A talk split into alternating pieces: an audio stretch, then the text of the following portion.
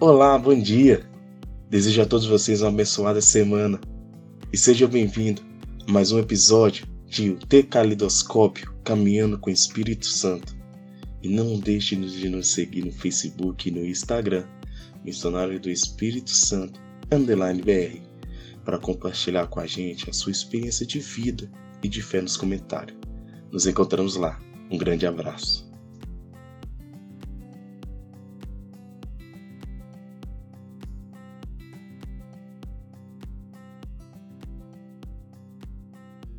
Uma sociedade com mais amor.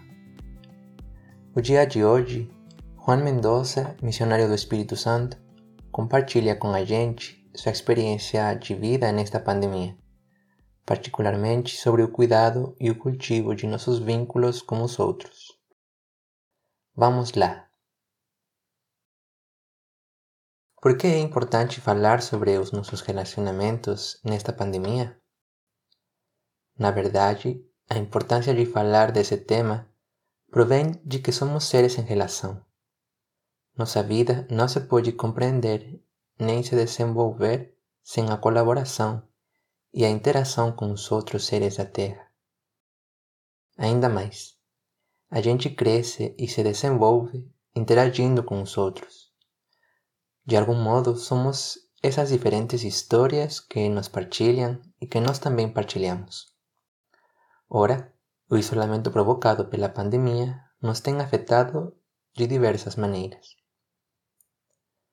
Primeiramente, para a maioria das pessoas, o isolamento em casa evidenciou uma realidade que pouco expressamos.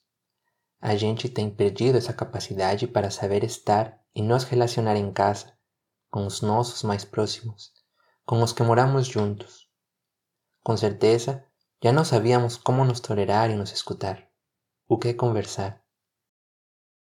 Embora a gente estivesse em casa, também se experimentou aquela solidão angustiante. Inclusive, em alguns casos, se teve algum tipo de violência. Não foi e não continua sendo fácil falar desse tema que muitos de nós vivenciamos. Por isso, temos percebido que a gente precisa aprender ou reaprender a nos relacionar com os outros, principalmente com os nossos mais próximos. Em segundo lugar, também temos constatado a importância de estar conectados com os outros. Os amigos, os vizinhos, os colegas, as outras pessoas que formam parte importante de nossa vida. Escutar essa voz que vem de fora é como oxigênio e luz para viver as nossas diversas situações em casa. Partilhar as nossas experiências e falar de nós é tão curativo que o corpo e a alma descansam, se relaxam e se recriam. Ainda mais, fazer isso nos possibilita viver e refazer a vida, os nossos relacionamentos, a nossa convivência com todos. Um terceiro momento pode ser começar a não deixar de conversar de nossos aprendizados.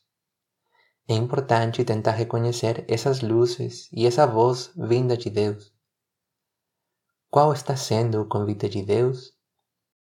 Escutar e nos movimentar, agir para tentar responder e, sobretudo, refazer, recriar a nossa vida, a nossa sociedade, o nosso mundo.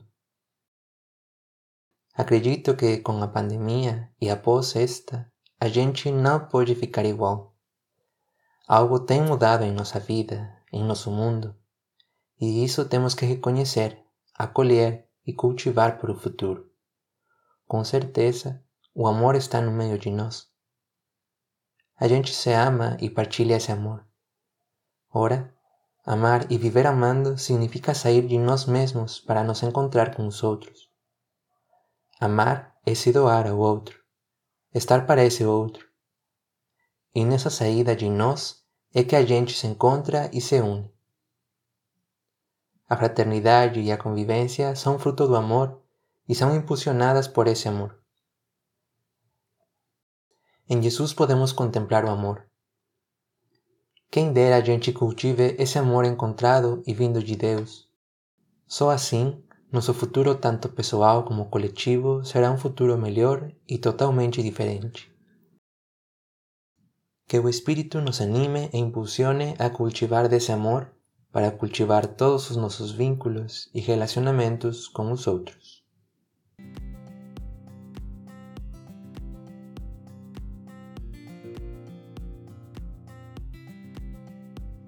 Até que chegamos com vocês.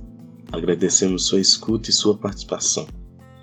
Agora, continuemos vivendo atentos a esse espírito que anima nossas vidas. Desejo a todos vocês uma boa semana e nos encontramos nos comentários. Um grande abraço e fique com Deus.